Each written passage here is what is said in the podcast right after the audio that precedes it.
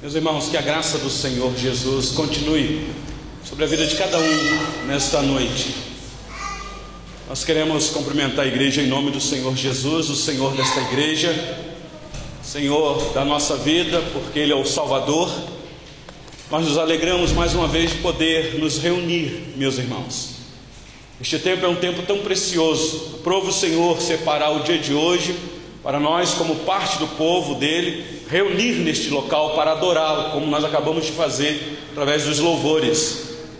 Juntamente conosco estão outros milhares em muitos em outros lugares fazendo a mesma coisa, meus irmãos, adorando e exaltando aquele que é o Senhor dos céus e da terra.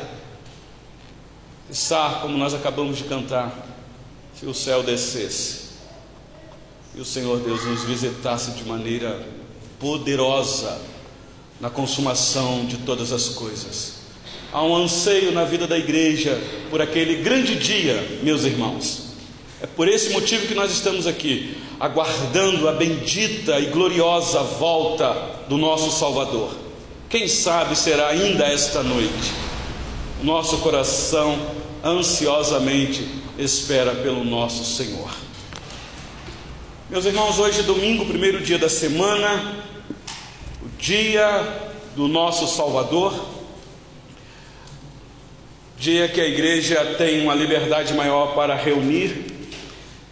Esse é o motivo de ouvirmos a palavra do Senhor com mais atenção.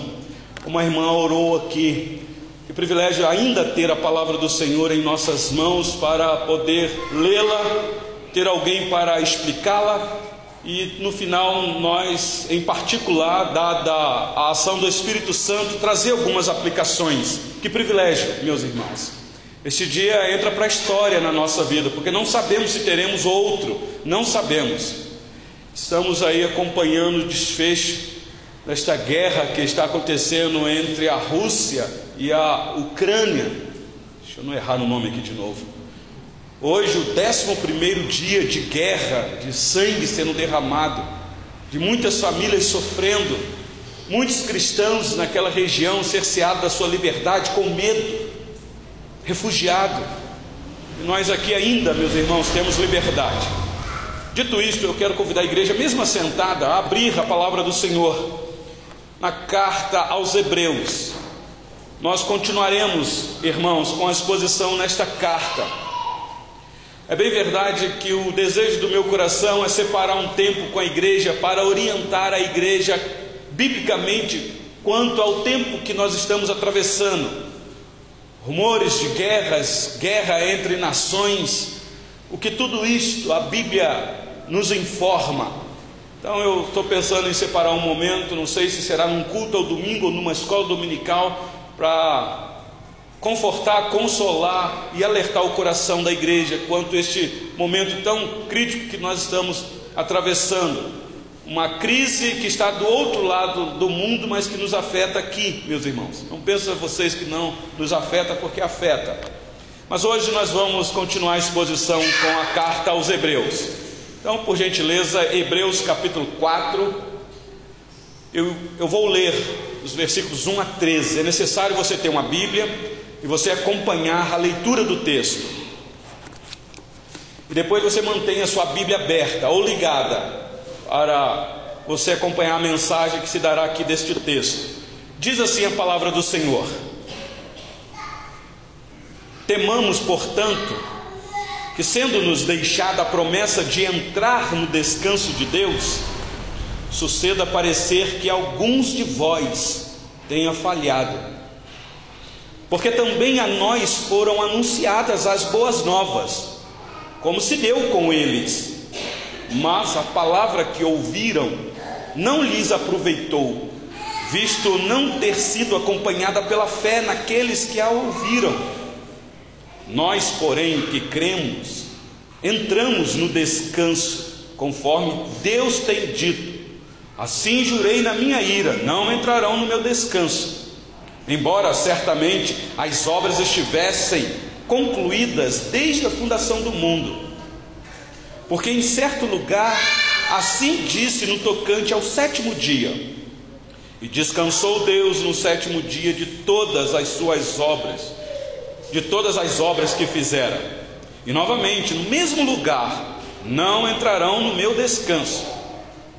Visto, portanto, que resta entrar alguns nele e que, por causa da desobediência, não entraram aqueles aos quais anteriormente foram anunciadas as boas novas.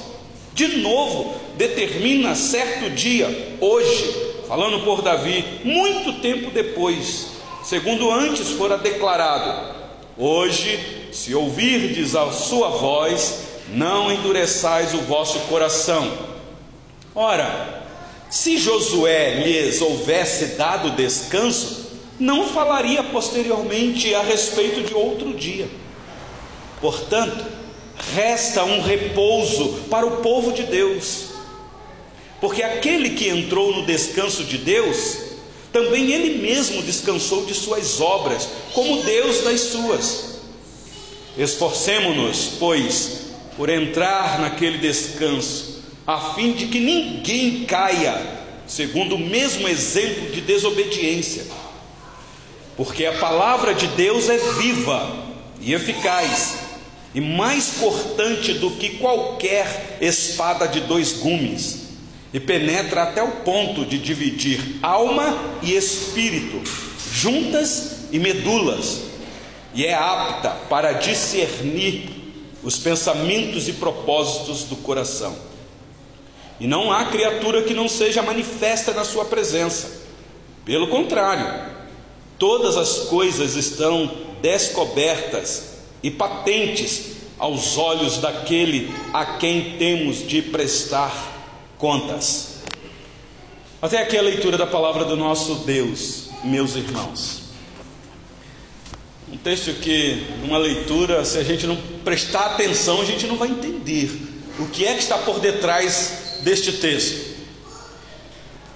Meus irmãos, é sabido que esta carta escrita aos Hebreus, a finalidade do autor é alcançar os judeus convertidos ao cristianismo. Por que este objetivo, meus irmãos? E com isso, nós que estamos aqui, que não somos judeus por natureza, essa palavra também nos alcançou, é para nós aqui. Por isso a necessidade de atentar para o que foi lido neste momento. A religião judaica era uma preparação ou algo provisório, simbólico da parte de Deus.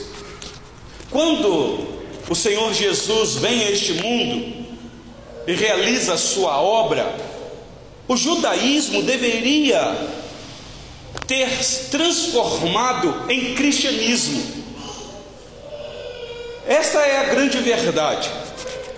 Porque na verdade, meus irmãos, o cristão é um judeu consumado. Essa é a vontade do Senhor. Por isso ele escolheu aquela nação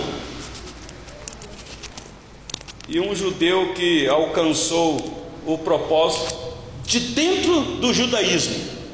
Por que é que eu digo isso? Porque eu estou com uma Bíblia judaica nas mãos. O autor desta carta possivelmente é um judeu. O nosso Salvador é um judeu. Você já fez essa pergunta para você? Por que é que o nosso Salvador vem daquela região? Por que ele não vem de outra? Qual o desejo de Deus? O que é que o Senhor Deus quer ou queria com tudo isso? Nós somos os filhos de Abraão, meus irmãos. A igreja é o Israel de Deus hoje. Esta afirmação foi o apóstolo Paulo que trouxe quando escreve aos Gálatas, Gálatas capítulo 6, versículos 16, ele vai dando uma instrução para aquelas igrejas naquela região da Galácia, e ele vai falar exatamente isso: paz e misericórdia seja sobre eles, sobre a igreja de Deus, que é o Israel de Deus, segundo a informação do apóstolo Paulo. Então, essa é a finalidade do autor desta carta: é mostrar qual é o propósito da vinda de Cristo dentro daquela nação e aparentemente os judeus convertidos ao cristianismo ainda não tinham entendido isso com muita clareza, e não eram poucos que se diziam cristãos, estavam negando a fé em Cristo, abandonando, deixando o Senhor Jesus de lado para voltar para a antiga religião, aos antigos costumes.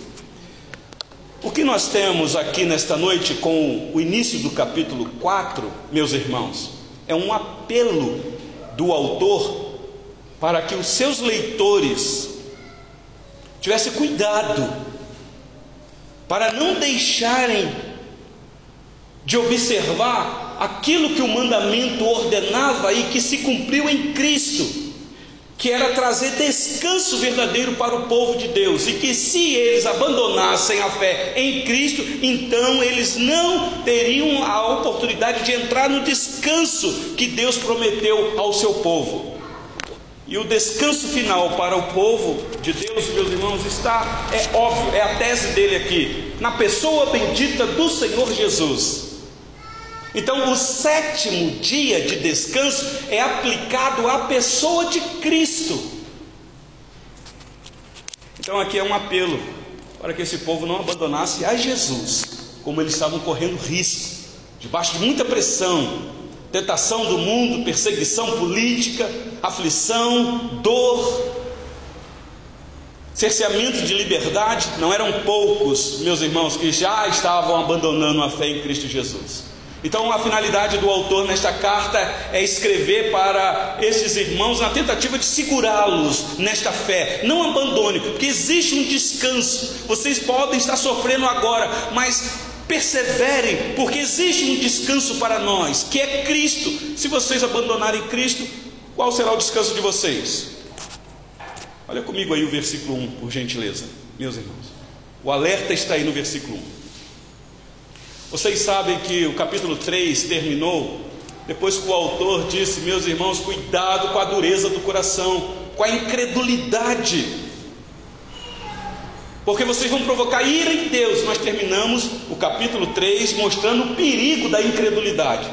E olha agora o alerta que ele dá no versículo 1. Temamos, portanto, que sendo-nos deixada a promessa de entrar no descanso de Deus, suceda parecer que alguns de vós tenham falhado. Que alerta é esse daqui, meus irmãos? Isso daqui é uma coisa muito importante para a nossa vida. O autor diz que parece que alguns de vós falharam. Ele quer dar um alerta, ele está dizendo: dá uma olhadinha no meio de vocês aí e vejam se não já existe alguém que já falhou nesta missão, que já abandonou a fé. Cuidado, porque isso pode ser uma tentação para você. Então aqui é um alerta. Aqueles que falharam, não entrarão no descanso de Deus. Então, se vocês seguirem o mesmo caminho, não haverá descanso para vocês. Esta é a tese. Olha o versículo 2. Porque também a nós foram anunciadas boas novas, como se deu com eles. Mas a palavra que ouviram não lhes aproveitou, visto não ter sido acompanhada pela fé naqueles que a ouviram. Meus irmãos, aqui o autor vai lembrar os seus leitores a história do povo de Deus no deserto, quando Deus prometeu a esse povo uma terra de descanso e esse povo não confiou em Deus e eles não entraram na terra prometida, que era um símbolo de descanso. Então, aqueles que estavam lá no deserto, eu já falei em outras mensagens que a tese do autor é trazer a memória desses leitores que eram todos judeus, a história deles mesmos no Antigo Testamento. Então, aqueles que estavam lá no deserto não deram crédito à palavra que ouviram. Moisés era o profeta da parte do Senhor, falando, falando, repetindo e repetindo com o povo, mas o povo não deu ouvido. Morre Moisés, Deus levanta Josué, e novamente o povo reclamando, murmurando, e Josué falando, falando, e eles não entraram, meus irmãos, no descanso que era a terra prometida, a terra de Canaã. E esta terra nós sabemos que é um símbolo do descanso eterno, na pessoa bendita de Cristo. Por isso é que nós usamos a linguagem de quando um querido nosso morre, a gente diz assim: descansou no Senhor, não é isso? Mas saiba você que o descanso no Senhor não é só quando você morre, não, é quando você persevera em Cristo, vivo, crendo nele, Ele é o nosso descanso. O nosso descanso hoje, meus irmãos, não é um dia literal. O dia de domingo é muito querido para nós por causa da ressurreição, mas o nosso descanso é Cristo. É Cristo. Olha o versículo 3. Nós, porém, que cremos, entramos no descanso, conforme Deus tem dito. Assim jurei na minha ira, não entrarão no meu descanso. Ele está fazendo citação aqui novamente de um salmo que nós lemos na última mensagem, que foi o Salmo 95. Aqui ele está citando o último versículo do salmo, versículo 11, quando Davi escreve dizendo para aquele povo que agora que estavam dentro da terra prometida, e saibam vocês que a nação foi estabelecida naquela terra. E Davi, muitos anos depois, agora está relembrando o povo que aquele lugar não era um lugar de descanso definitivo, que existia um outro descanso. Davi, um tipo de Cristo, alertando o povo. Versículo 4: Porque em certo lugar assim diz, no tocante ao sétimo dia, e descansou Deus no sétimo dia de todas as suas de todas as obras que fizera. É óbvio que aqui o autor está lembrando os judeus, Gênesis, momento da criação. Em seis dias fez o Senhor os céus e a terra, e no sétimo dia ele descansou. Claro que a palavra descansar ali, meus irmãos, é um símbolo, porque Deus não cansa. Deus não precisava de um dia para descansar. Aquilo é uma orientação para o povo, e o judeu sabia disso. Está registrado aí em Gênesis 2:2.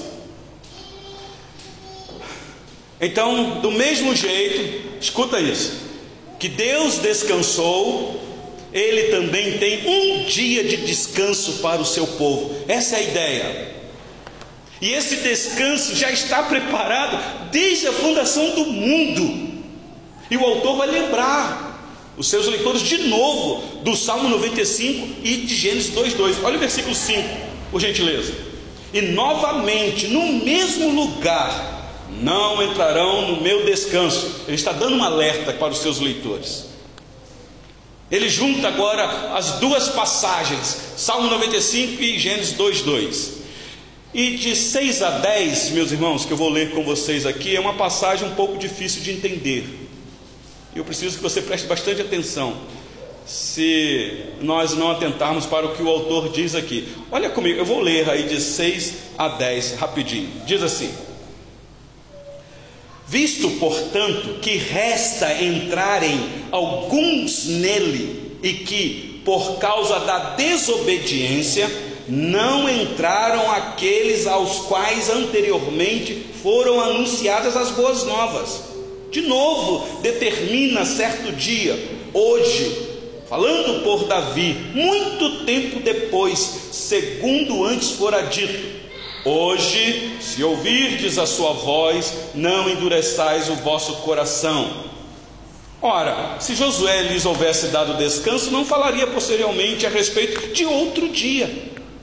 Portanto, resta um repouso para o povo de Deus, porque aquele que entrou no descanso de Deus, também ele mesmo descansou de suas obras, como Deus das suas.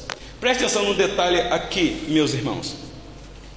Ele diz que quando Davi escreve o Salmo 95, e ele faz aqui a citação: Hoje, se ouvirdes a sua voz, não endureçais o coração, ou seja, cuidado com o perigo da incredulidade, da falta de fé, do não crédito à palavra de Deus quando ela é pregada, ou as boas novas. Você viu aqui a mensagem do Evangelho. Tem gente que ouve, ouve, mas não ouve ouve, mas não dá crédito. E o autor diz que Davi entendeu que o descanso final não era a terra prometida. Existe um outro descanso para o povo de Deus. E a conclusão que o autor de Hebreus chega, meus irmãos, é isso que ele diz aí no versículo 11. Olha comigo o versículo 11. Esforcemo-nos, pois, por entrar naquele descanso a fim de que ninguém caia segundo o mesmo exemplo de desobediência. Ele está alertando, dizendo: Meus irmãos, existe um risco muito grande de desobediência. Se vocês olharem para trás, vocês vão ver que os pais de vocês desobedeceram e eles foram punidos. Esse é o risco. Cuidado com vocês. Cuidado com a rebeldia. Então é aplicativo para os leitores desta carta, meus irmãos, o texto, e é também aplicativo para nós. Ele está dizendo: se nós abandonarmos o Senhor Jesus Cristo, nós não entraremos no descanso, no repouso eterno. Ele fala isso para os seus leitores e fala isso para nós, igreja, aqui hoje. É interessante que ele diz aí: esforcemos-nos, como se dependesse de nós. A palavra esforçar no grego aqui é agonizar, é você empregar um esforço que vai gerar quase que agonia. Sabe como é que é? É como numa maratona, você sabe que tem um, um, um, um local de chegada, mas aquela corrida desgastou você e você está correndo, mas falta alguns metros para chegar lá, mas você não tem mais força. Você, as suas pernas estão bambas, você está quase caindo o sentido do texto aqui é se esforce. Aliás, a gente cansa de ver isso daí nessas maratonas. Você vê o cidadão cambaleando lá, mas ele vai, ele vai, ele cai, ele levanta, ele se arrasta, porque ele quer chegar até lá. Esse é o sentido do texto, meus irmãos. Ele está falando para os seus leitores: não desistam. Está ruim, é verdade, a perseguição está aí, mas o nosso Salvador nunca nos enganou. Ele disse que nesse mundo nós teríamos aflições. Mas tenha bom ânimo, vai, se esforce versículo 12 e 13, para concluir, meus irmãos.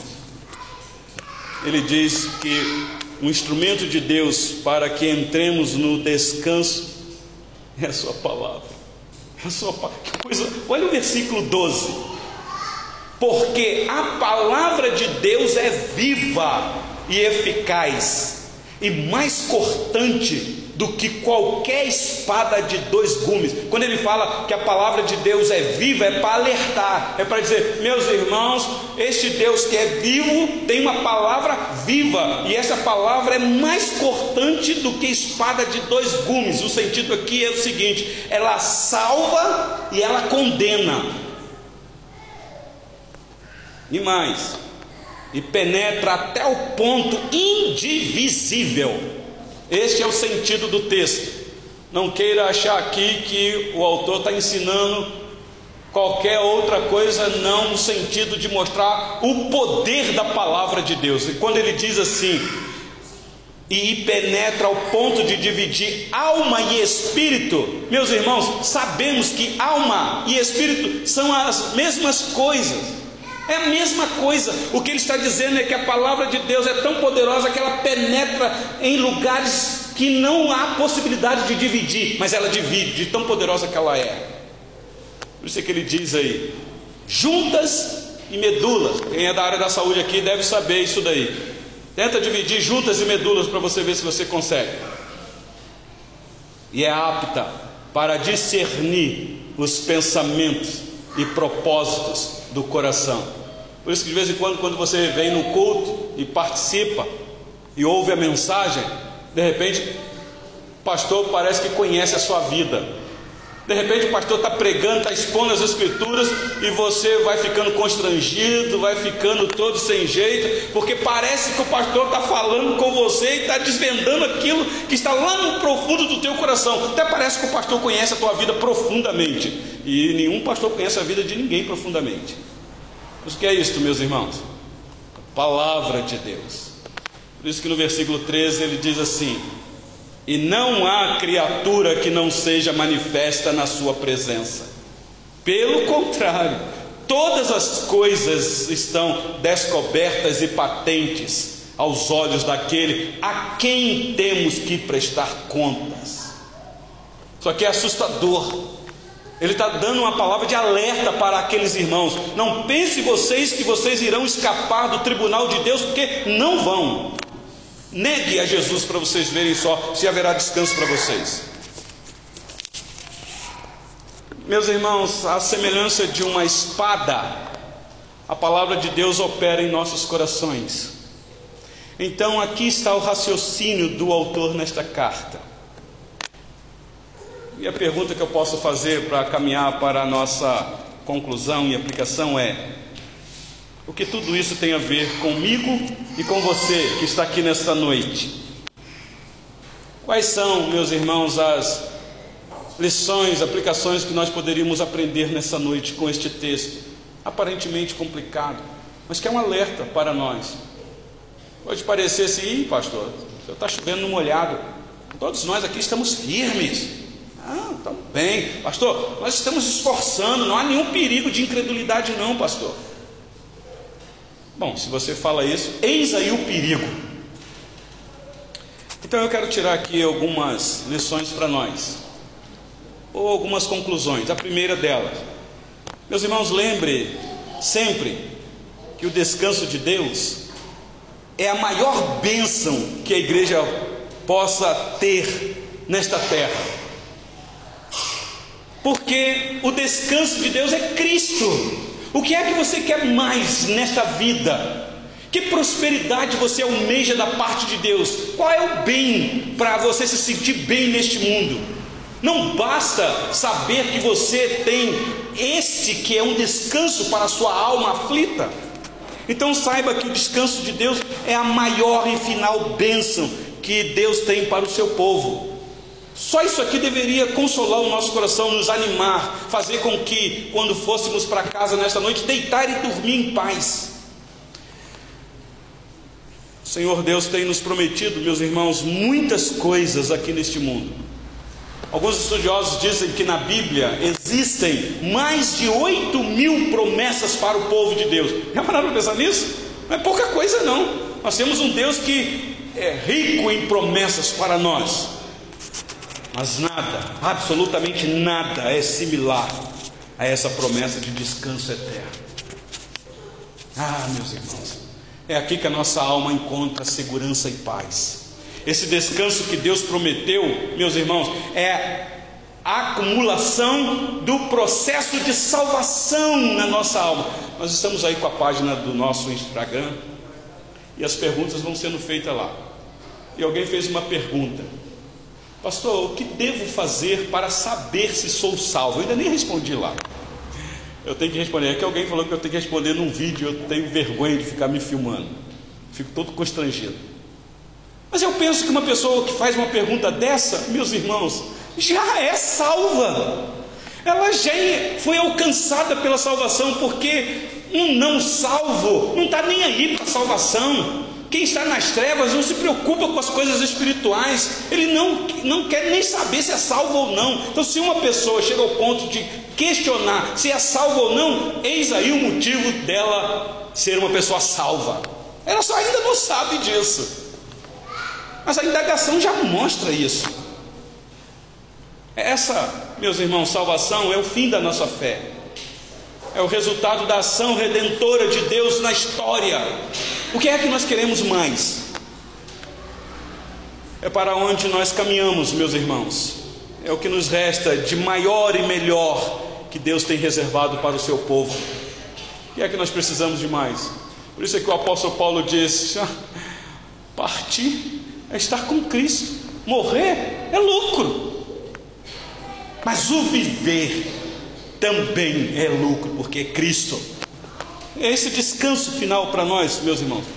Então é bom que seja chamado de descanso mesmo, porque aqui nesse mundo, escuta isso, você que talvez esteja aflito nesta noite, aqui neste mundo nós vivemos uma vida de trabalho árduo, de conflito constante, de dores intermináveis e de sofrimentos constantes, meus irmãos. Às vezes você diz: Eu não estou entendendo.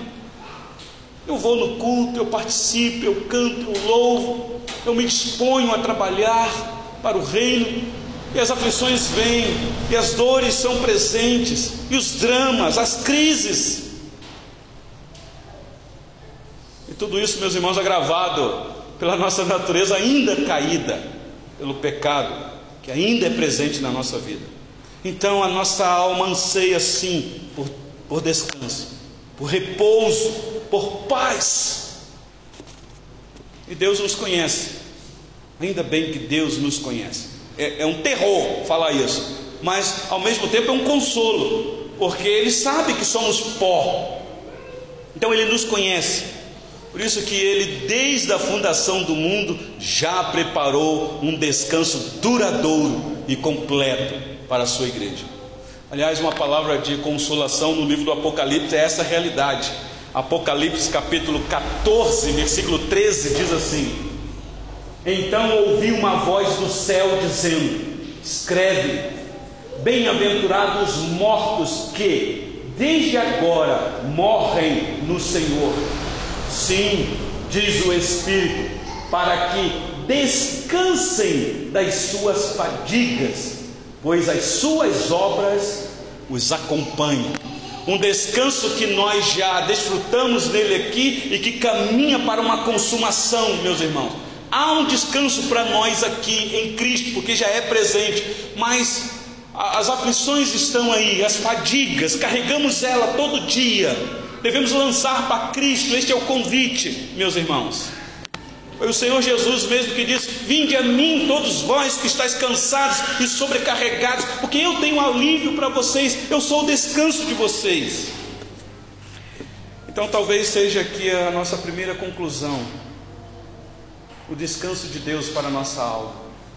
Meus irmãos, isso aqui é uma benção para quem é ansioso, para quem sofre de depressão causada pelas aflições dessa vida.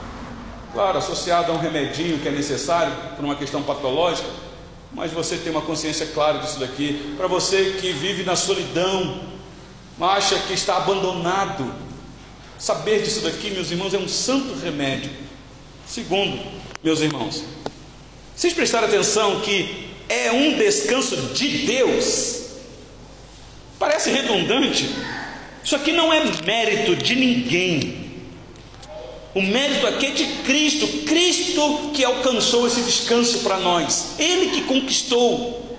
Foi Cristo que na cruz sofreu, meus irmãos, morreu, mas em seguida Ele ressuscita, e ao terceiro dia ele entra no descanso de Deus. Ele está lá, meus irmãos. Ele subiu aos céus. Então Jesus é a nossa garantia de descanso também. Se ele morreu, ressuscitou e subiu aos céus e está sentado à direita de Deus Pai, seu local de descanso, essa ressurreição de Cristo, meus irmãos, é a nossa garantia também de descanso. Essa foi a tese de Paulo aos Coríntios, no capítulo 15. Se Cristo não ressuscitou, então é vã nossa fé. Não adianta nada pregar. Vamos comer e beber, porque amanhã nós vamos morrer. É por isso que nós não guardamos o sábado literal, meus irmãos. Por causa desse entendimento. O sábado era tipo do descanso eterno, que foi conquistado no domingo, na ressurreição, quando nosso Salvador vitorioso rompe das tumbas, ou da tumba, e entra no descanso eterno. É por isso que nós não guardamos os sábados e amamos tanto o domingo. Guarda isso aí no teu coração quando alguém te perguntar por que é que vocês não guardam o sábado se está lá na Bíblia que o sábado é de descanso. Você diga, é porque o sábado aplicou em Cristo. Cristo é o meu descanso. E que dia que Cristo ressuscitou, meus irmãos? Um domingo. Então esse é o dia que eu tenho para dedicar mais ao meu Salvador. Mas é vida diária com Ele. Não vivo nem mais eu. E por último, nesta conclusão, a condição para você e eu entrarmos nesse descanso é fé. Não fé na fé, fé no crucificado. Fé em Jesus Cristo, meus irmãos, fé no Jesus bíblico. Eu quero alertar vocês que os israelitas ouviram esta palavra, eles receberam este convite, mas eles não deram crédito, não deram ouvido. O versículo 2 nos mostra aí, eles endureceram o coração. Então, não basta só o pregador ter fé, não basta. A pregação tem que ter efeito no teu coração. Por isso que a nossa oração é Espírito Santo. Ilumina. Faça o que tem que fazer com a palavra. Porque eu sei que a palavra penetra em lugares que a voz do pastor não pode penetrar. O máximo que você faz ou está sendo atingido é com o tom da voz do pregador. E às vezes bate no ouvido e não entra no coração. Mas quando o Espírito Santo pega esta palavra que é viva e eficaz, ele leva lá no coração. Só ele tem este poder. Por isso é que nós cremos que ele faz isso com as crianças. Por isso que as crianças têm que ouvir da exposição das escrituras. Porque elas não convertem com o tom da voz do pastor, nem da professora lá da escola dominical. É o Espírito Santo. Por isso, professora da escola dominical, quando você for ensinar as crianças, expõe as escrituras para a criança. Pode contar historinha lá, dançar musiquinha, mas expõe as escrituras com, com fidelidade, como ela é, sem medo da criança se assustar, porque é o Espírito Santo que faz isso no coraçãozinho dela. Então, aqui no versículo 2, quem é o pregador? Moisés. Moisés, servo de Deus. Mas os israelitas não deram ouvidos ao que Moisés disse. Eu fico imaginando se eles não deram ouvido a, a Moisés, pensa se vai dar ouvido à voz do, do pastor Elton. Mas não é a voz de Moisés, não é a palavra de Moisés, não é a voz do pastor Elton, não é a palavra do pastor Elton. Então não basta só ficar ouvindo bons sermões. Tem que ter fé, tem que ter fé. Porque os incrédulos não entrarão no descanso de Deus. Eu sei que você pode estar pensando assim, pastor, fé é um dom, eu sei, eu sei disso, mas eu estou seguindo a mentalidade do autor aqui do texto de Hebreus. Você tem que se esforçar, você tem que querer, você tem que tomar uma decisão, você tem que ter fé. Olha o versículo 7 comigo de novo aí na sua Bíblia, por gentileza. Versículo 7 de novo determina certo dia, hoje, falando por Davi, muito tempo depois, segundo antes fora dito, hoje, se ouvirdes a sua voz, não endureçais o vosso coração. Então, meus irmãos, nós já podemos desfrutar agora, hoje, neste mundo, o descanso de Deus, paz, alegria indizível e cheio de glória. Você pode pensar assim, pastor, mas existe essa possibilidade?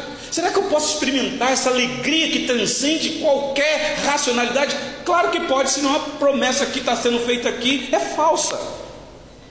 Você pode experimentar esta paz no teu coração já, este consolo de Deus, o conforto do Espírito Santo, hoje, hoje. O descanso, meus irmãos, é assim para nós hoje. E esse descanso para nós hoje é a palavra de Deus, que é viva. E eu encerro, meus irmãos, com algumas aplicações. Para você que está aqui nessa noite, que talvez esteja cansado e oprimido. Talvez você venha na igreja, sorri, conversa, mas só Deus sabe quando você coloca a cabeça no travesseiro. Só você e Deus. Talvez você vive dentro da família, numa boa, mas ninguém sabe o drama que você enfrenta no teu coração. E às vezes você acha que não há escapatório para você. Então essa palavra é para você nesta noite.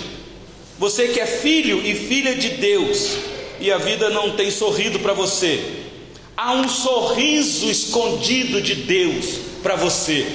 Como é o autor do livro lá de John Pipe, Sorriso escondido de Deus. Depois vocês leiam lá se vocês puderem. Falando do drama dos servos do Senhor que enfrentaram angústias profundas. Doença, dor, conflito, necessidade, dificuldades, grandes obstáculos, incertezas, dúvidas. Eu queria chamar a sua atenção. Pense que essa vida é o caminho de entrada para o repouso. Não desista, não desista. Que os sofrimentos aqui neste mundo, meus irmãos, não sejam para comparar com aquela glória prometida da parte de Deus para nós. Não compare essas aflições desse mundo com a glória que está por vir. Pela fé você pode ver essa promessa logo ali, logo à frente, está chegando, meus irmãos, está logo ali. Pela fé você olha. Leia a Bíblia, ame as Escrituras, medite nela noite e dia, se alimente desta palavra, que você terá descanso para o teu coração aflito. Talvez encontre alguém aqui hoje que não tem certeza que entrarão nesse descanso. Como eu acabei de dizer aqui, foi a pergunta: será, pastor, que eu sou salvo mesmo? Eu te, eu te entendo, eu te compreendo. Não é fácil mesmo, não. É quase que uma ousadia você afirmar que é salvo. Podemos, temos registro para isso. Temos salvação em Cristo, isso é certo. Mas às vezes o nosso coração titubeia. Mas se você reconhece que é um pecador, e que muitas vezes os sofrimentos que vêm sobre você, e que é por merecimento, por causa de você, então eu lhe convido a reconhecer isso diante de Deus em arrependimento. Este é o único caminho, meus irmãos, arrepender dos nossos pecados confessar diante de Deus. Nós tivemos um momento aqui no culto de confessar o nosso pecado, mas não dá, meus irmãos, esse minutinho, que não chega nem um minuto, é tão insignificativo para confessar pecado. Confessar pecado é um estado contínuo, meus irmãos. Não porque vivemos a prática do pecado, mas porque o pecado nos assedia demais. Então eu lhe convido ao arrependimento dos seus pecados e crer no Senhor Jesus Cristo, Filho de Deus, o único suficiente Salvador. Coloque a tua fé nele.